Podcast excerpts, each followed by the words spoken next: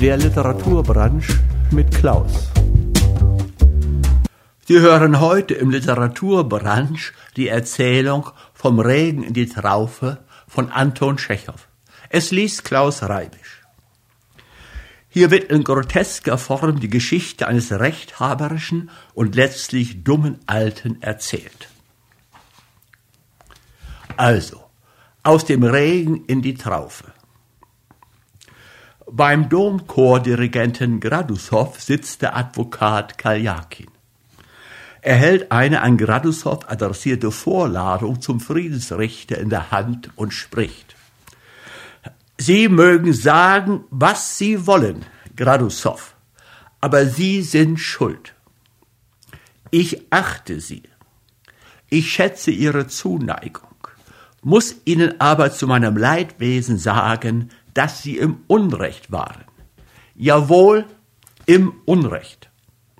Sie haben meinen Klienten der Rawjaschkin beleidigt. Warum haben Sie ihn beleidigt? Wer hat ihn zum Teufel beleidigt? ereifert sich Gradussow, ein großgewachsener Greis mit niedriger, wenig versprechender Stirne dichten Augenbrauen und einer Bronzemedaille im Knopfloch. Ich habe ihm nur eine moralische Sittenpredigt gehalten. Man muss doch die Dummköpfe belehren. Wenn man sie nicht belehrt, so lassen sie einen gar nicht leben. Gradussow, das war keine Belehrung. Sie haben ihn, wie er in seiner Klage erklärt, öffentlich geduzt und einen Esel, einen Schurken und dergleichen genannt. Einmal haben sie sogar ihre Hand erhoben, als wollten sie ihn tätlich beleidigen. Wie soll man ihn nicht schlagen, wenn er es verdient? Das verstehe ich nicht. Begreifen Sie doch, dass Sie gar kein Recht dazu haben. Ich habe kein Recht. Da müssen Sie mich schon entschuldigen. Das können Sie wem anders erzählen. Mir dürfen Sie damit nicht kommen. Nachdem man ihn auf den bischöflichen Chore hinausgejagt hatte, war er zehn Jahre in meinem Chore angestellt. Ich bin sein Wohltäter, wenn Sie es wissen wollen wenn er mir böse ist, weil ich ihn aus meinem Chore hinausgejagt habe, so ist das seine eigene Schuld. Ich habe ihn wegen seiner Philosophie hinausgejagt. Philosophieren darf nur ein gebildeter Mensch, der seine Studien absolviert hat. Wenn einer aber ein Dummkopf ist und keine Grütze im Kopf hat, so soll er still im Winkel sitzen und schweigen. Schweigen und hören, was die Klugen sagen. Er aber musste immer etwas dreinreden, der Schafskopf. Wenn wir eine Probe hatten oder bei einer Messe sangen, fing er gleich an, über Bismarck und über alle möglichen Gladstone zu reden. Denken Sie sich nur, eine Zeitung hat er sich gehalten. Wie viel Ohrfeigen er von mir für den russisch-türkischen Krieg allein bekommen hat, können Sie sich gar nicht vorstellen. Alle anderen singen, er aber beugt sich zu den Tenören vor und erzählt ihnen, wie die unsrigen das türkische Panzerschiff Lufti Celil mit Dynamit in die Luft gesprengt haben. Geht denn das? Es ist natürlich angenehm, dass die unseren gesiegt haben. Aber daraus folgt noch nicht, dass man nicht zu singen braucht. Man kann auch nach der Messe darüber reden. Mit einem Worte ein Schwein. Sie haben ihn also auch schon früher beleidigt. Früher nahm er mir das nicht übel. Er fühlte, dass es zu seinem eigenen Nutzen war. Er verstand das. Er wusste, dass es eine Sünde ist, einem Älteren und seinem Wohltäter zu widersprechen. Seitdem er aber Schreiber der Polizei geworden ist, da ist er gleich stolz geworden und versteht es nicht mehr. Ich bin jetzt, sagt er, kein Chorsänger mehr, sondern Beamter. Ich werde, sagt er, Examen ablegen und Kollegenregistrator werden. Also bist du ein Narr, sag ich ihm. Wenn du weniger philosophieren und dir öfter die Nase putzen wolltest, sag ich ihm, so wäre es besser, als an Titel zu denken. Dir sind, sag ich ihm, keine Titel eigen, sondern nur Narrheiten. Er aber will gar nicht hören. Nehmen wir diesen Fall, für den er mich beim Friedensrichter verklagt hat. Ist er etwa kein Schuft? Ich sitze im Wirtshause mit unserem Kirchenältesten und trinke Tee. Das Wirtshaus ist gesteckt voll. Kein einziger Platz ist frei. Da sehe ich, er sitzt auch mit seinen Schreibern da und säuft Bier. So ein Geck hebt die Nase in die Luft, schreit, fuchtelt mit den Händen. Ich höre zu. Er spricht über die Cholera. Was fängt man mit so einem Kerl an? Er philosophiert. Wissen Sie, ich schweige und dulde.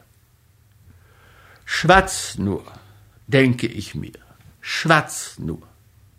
Die Zunge hat ja keine Knochen.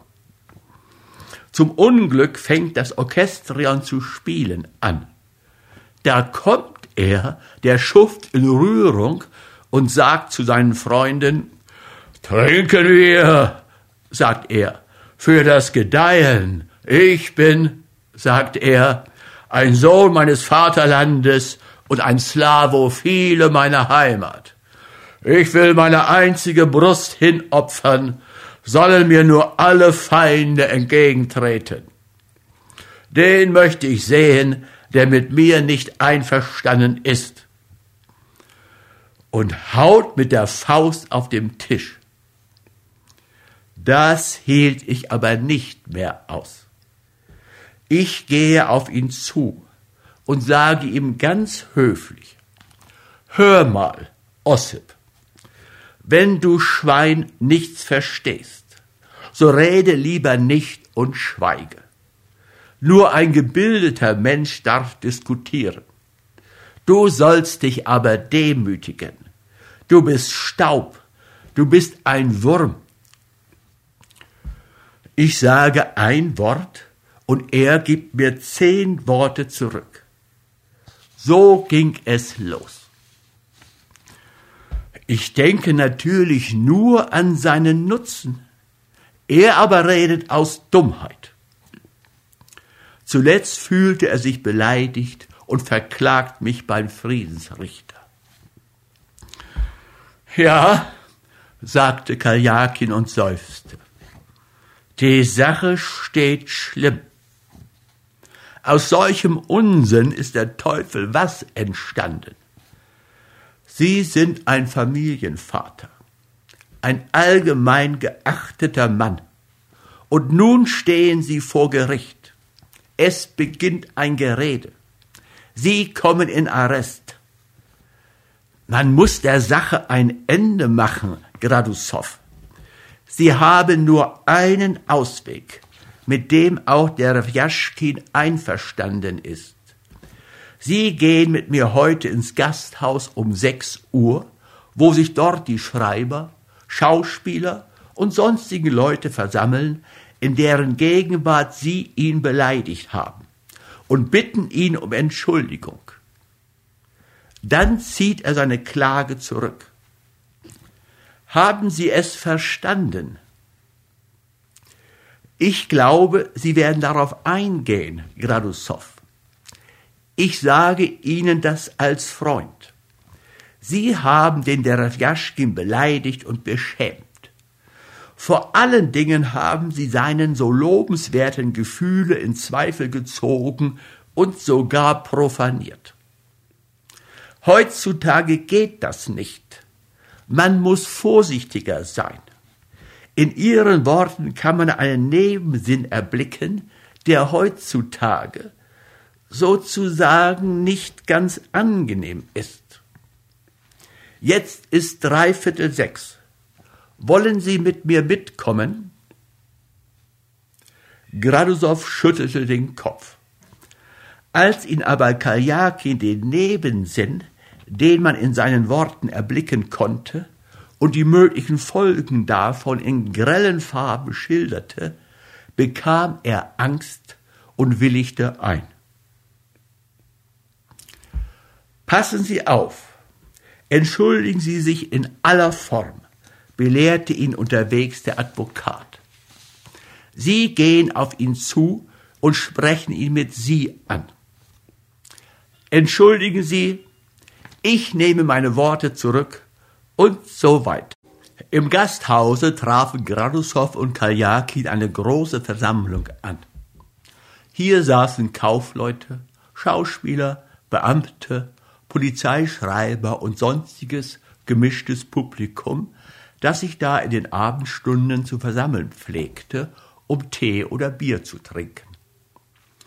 Unter den Schreibern saß auch der Rjawschkin selbst, ein Bursche von unbestimmtem Alter, glatt rasiert, mit großen, unbeweglichen Augen, einer platten Nase und so rauen Haaren, dass man bei ihrem Anblick den Wunsch empfand, sich die Stiefel zu putzen. Sein Gesicht war so glücklich konstruiert, dass man gleich auf den ersten Blick alles erfahren konnte dass er trinkt, eine Bassstimme hat und dumm ist. Doch nicht so dumm, dass er sich nicht für sehr klug hielte. Als er den Chordirigenten eintreten sah, stand er auf und bewegte den Schnurrbart. Die ganze Versammlung, die offenbar auf die öffentliche Beichte vorbereitet war, spitzte die Ohren. Hier Herr Gradushoff ist einverstanden, sagte Kaljakin eintretend. Der Chordirigent begrüßte indessen den einen und den anderen von seinen Bekannten, putzte sich laut die Nase, errötete und ging auf der Rjaschkin zu. Entschuldigen Sie, murmelte er, ohne ihn anzublicken, sein Tuch wieder in die Tasche steckend. Vor der ganzen Gesellschaft nehme ich meine Worte zurück. Ich verzeihe, entgegnete der Rjaschkin im Bass. Darauf warf er einen triumphierenden Blick um sich und setzte sich. Ich bin befriedigt, Herr Advokat, ich ziehe meine Klage zurück. Ich entschuldige mich, fuhr Gradesow fort. Verzeihen Sie mir. Ich mag keine Streitigkeiten. Wenn du willst, dass ich dir zu, der, zu dir sage, so will ich es tun. Wenn du willst, dass ich dich für klug halte, so tue ich auch das. Mir ist es ganz gleich. Ich trage nichts nach. Hol dich der Teufel. Aber erlauben Sie, Sie sollen sich entschuldigen und nicht schimpfen. Wie soll ich mich denn noch entschuldigen? Ich entschuldige mich doch. Wenn ich eben du gesagt habe, so nur aus Vergesslichkeit. Ich werde doch nicht niederknien. Ich entschuldige mich und danke sogar Gott, dass du so gescheit warst, die Klage zurückzuziehen. Ich habe keine Zeit, um aufs Gericht zu laufen. Mein Leben lang habe ich noch nie prozessiert, werde nie prozessieren und rate es auch dir nicht, das heißt Ihnen. Gewiss wollen Sie nicht zur Feier des Friedensschlusses von San Stefano etwas trinken? Ich kann auch etwas trinken. Du bist aber doch ein Schwein, Ossip. Das sage ich nicht, um dich zu beleidigen, sondern nur so. Beispielsweise. Du bist eben ein Schwein. Weißt du noch, wie du vor mir auf den Knien herumgerutscht bist, als man dich aus dem bischöflichen Chor hinausgeworfen hatte? Wie? Und du wagst es noch, deinen Wohltäter zu verklagen? Ein Fratz bist du. Schämst du dich denn gar nicht? Meine Herren, schämt er sich denn gar nicht? Erlauben Sie mal, Sie beleidigen mich schon wieder. Was ist denn das für eine Beleidigung? Ich sage dir das nur so zur Belehrung. Ich habe mich mit dir ausgesöhnt und sage es zum letzten Mal, dass ich gar nicht daran denke, dich zu beleidigen. Ich werde mich doch nicht mit dir einlassen, du Teufel, nachdem du mich, deinen Wohltäter, verklagt hast. Hol dich der Kuckuck, ich will mit dir überhaupt nicht reden. Und wenn ich dich soeben aus Versehen ein Schwein genannt habe, so bist du eben ein Schwein.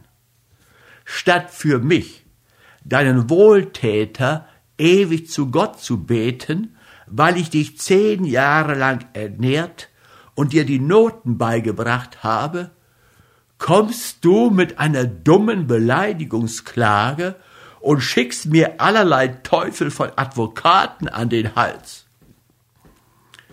Erlauben Sie mal, Gradussow, versetzte Kaljakin gekränkt. Er hat keine Teufel zu Ihnen geschickt, sondern mich. Seien Sie bitte vorsichtiger. Meine ich denn Sie? Kommen Sie zu mir nur jeden Tag. Sie sind mir willkommen. Doch ich muss mich wundern, dass Sie, ein gebildeter und studierter Mann, statt diesen Truthahn zu belehren, ihn in Schutz nehmen. An ihrer Stelle würde ich ihn im Zuchthause verfaulen lassen. Was sind Sie so böse? Was wollen Sie von mir noch? Ich verstehe das wirklich nicht, meine Herren. Sie können doch bezeugen, dass ich mich entschuldigt habe.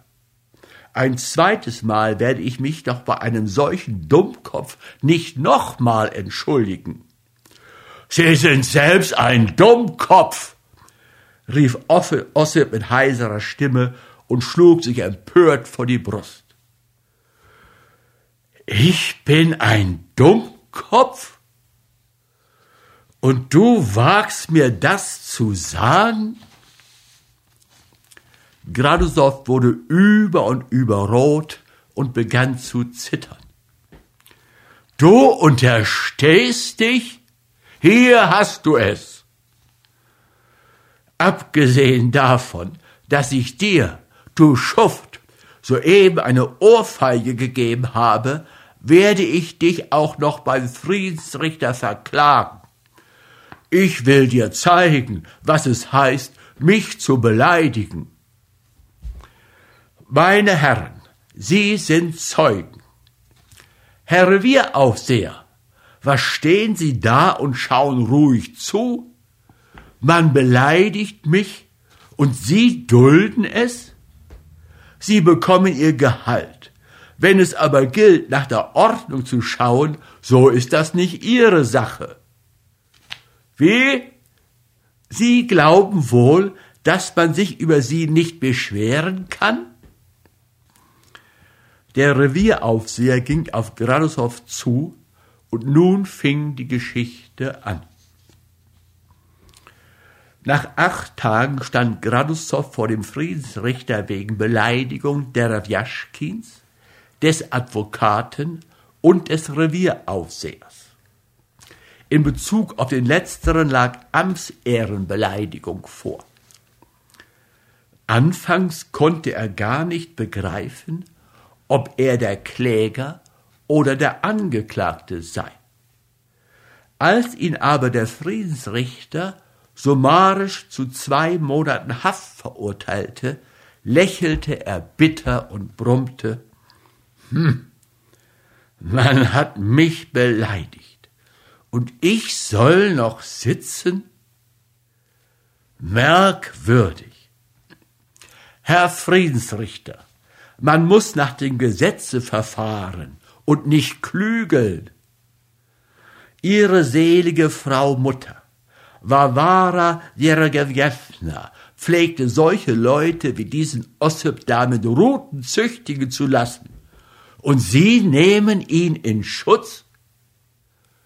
Wozu soll das führen? Sie sprechen so einen Schelm frei? Ein anderer spricht ihn frei? Bei wem soll man sich dann noch beschweren? Sie können gegen das Urteil innerhalb von zwei Wochen Berufung einlegen. Und ich bitte Sie zu schweigen. Sie dürfen gehen. Natürlich. Heute kann man vom Gehalt allein nicht leben, versetzte Gradushoff und zwinkerte bedeutungsvoll mit einem Auge. Wenn man satt werden will, so muss man doch zuweilen auch einen Unschuldigen einsperren. Ja, ja. Man kann ihnen sogar keinen Vorwurf daraus machen. Wie? Nichts. Ich meinte nur so. Manchmal nimmt man auch ein kleines Geschenk an.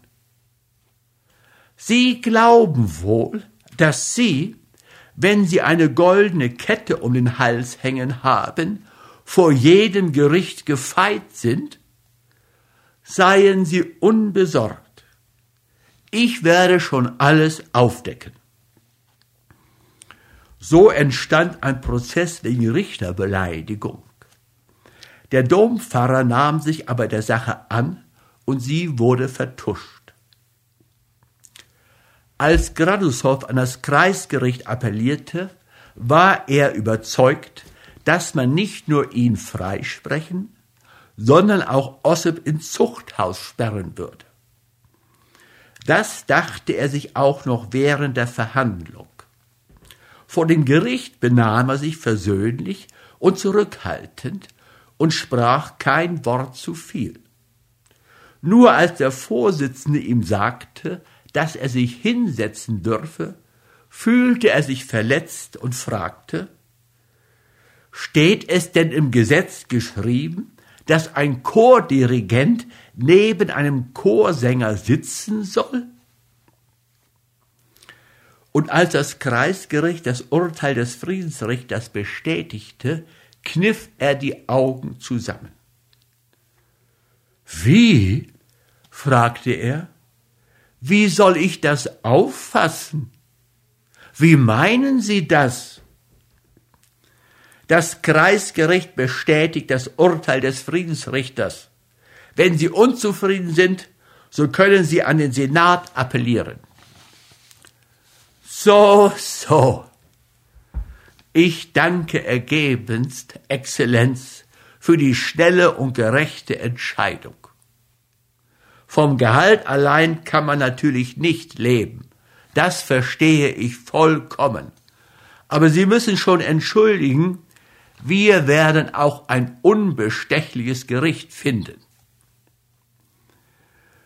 Wir übergehen hier, was Gradushoff noch alles dem Kreisgericht sagte.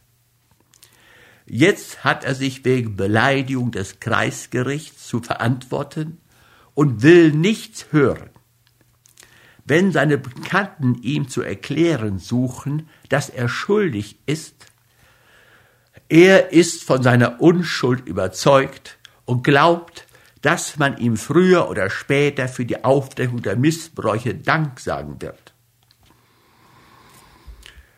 Mit diesem Dummkopf kann man nichts anfangen, pflegt der Dompfarrer zu sagen und dabei hoffnungslos mit der Hand zu winken. Er versteht nichts. Sie hörten die Erzählung vom Regen in die Traufe von Anton Tschechow. Es las Klaus Reibisch.